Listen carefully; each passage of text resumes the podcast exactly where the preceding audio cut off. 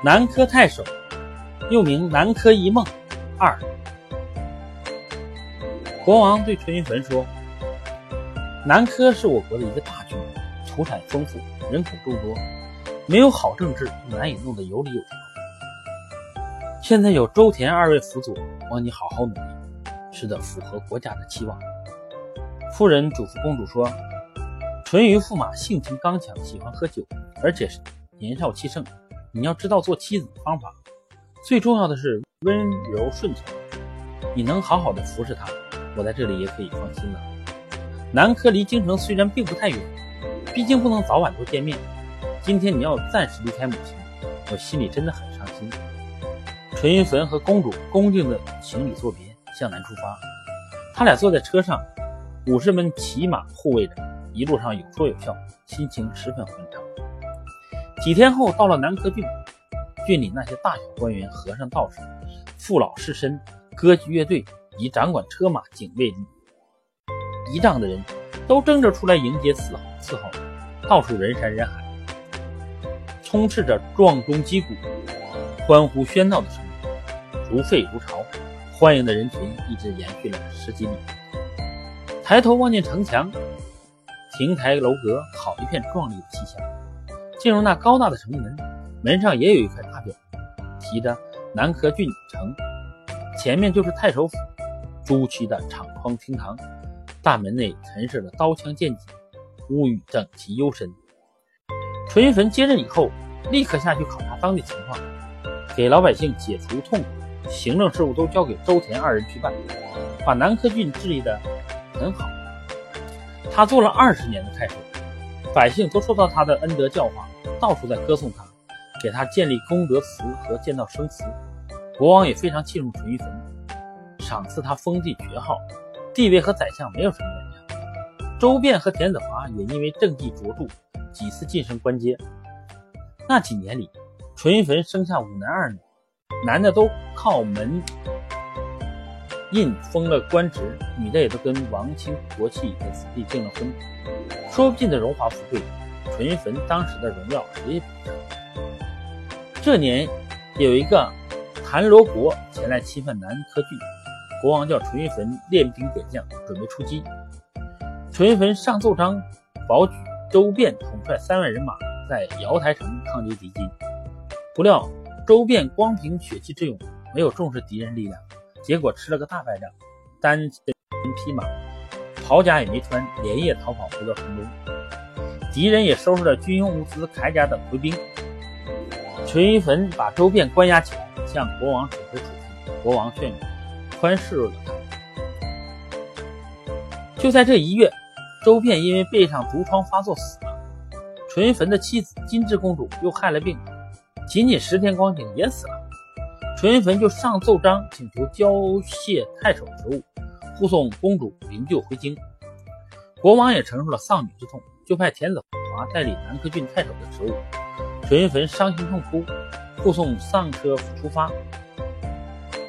丧仪出发时，一路上男女百姓嚎哭相送，官吏们摆设酒宴祭奠，也有攀住车辆拦住道路来挽留淳于棼，人多的数也数不清。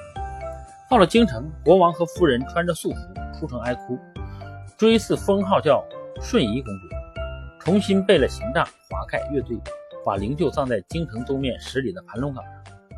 周变的儿子周荣信也在本月护送周变灵柩回到京城。淳于棼做了二十年大大郡太守，跟满朝文武都有交情，豪门贵族没有一个不跟他交好。自从交卸职务回京居住，出入不受拘束。交结宾客更多，作威作福，气焰一天比一天高。这无拘无束的行为已经遭到国王的猜忌和忌讳。这时，有人上本奏章说，天象出现变化，预示国家将有大祸。那时京城要迁徙，宗庙会毁坏，事变由外族起因，却在最近旁的地方发生。朝廷里都在议论是淳于淳于棼贪图享受，越出本分，才引起上天的预兆。国王就调走淳于棼的侍卫，限制他的郊游，将他软禁在家中。淳于棼仗着自己镇守大郡多年，从未有过错失，现在遭受这些没来由的诽谤，心里当然十分郁闷。国王也知道了他的心境，就对他说：“我们做了二十多年的亲戚，小女不幸中途去世，不能跟你白头偕老，我的心里实在非常悲痛。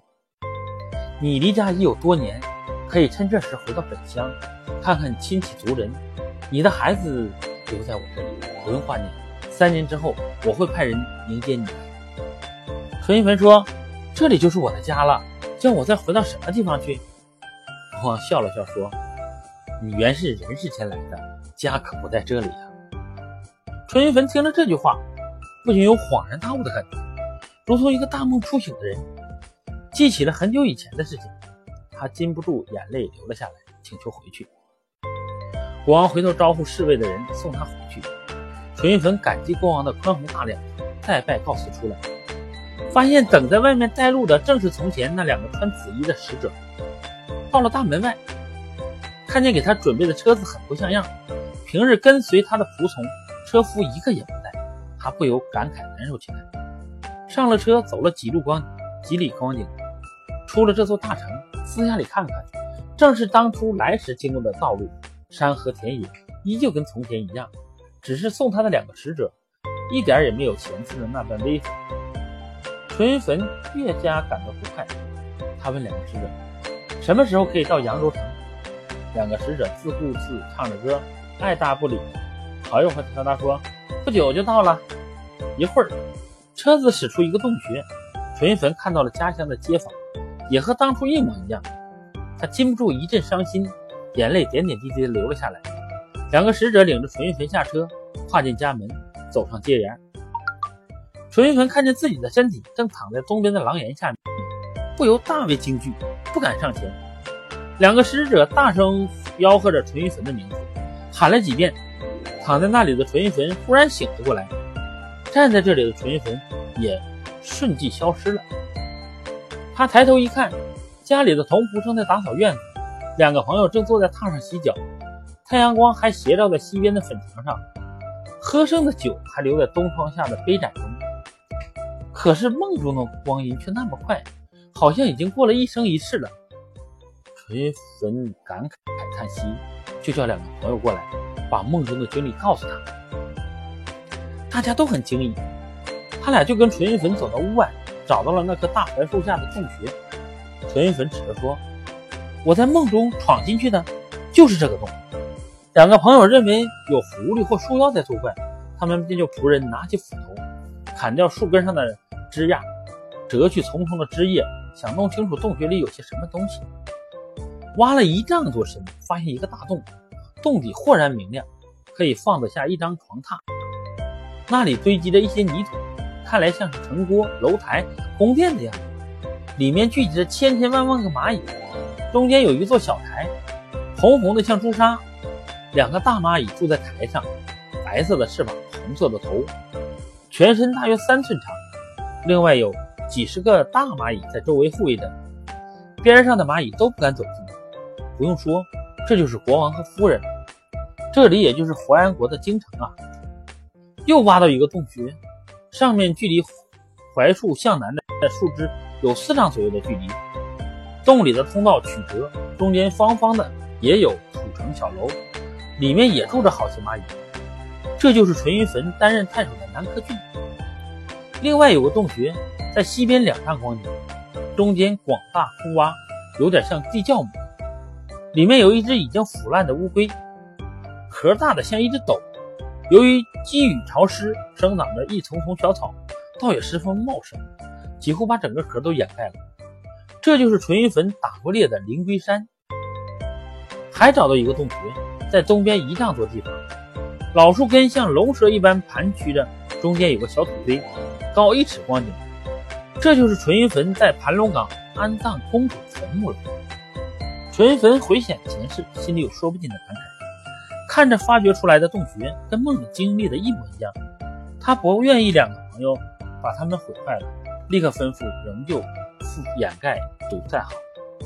这天夜里，忽然狂风大作，暴雨骤降。到天亮时一看，洞里的蚂蚁都已迁走，不知道到哪里去了。梦中听到的预言，国家将有大祸，京城要迁移。现在果然应验了。淳于棼又想起谭罗国前来侵犯的事，再邀了两个朋友出去寻找踪迹。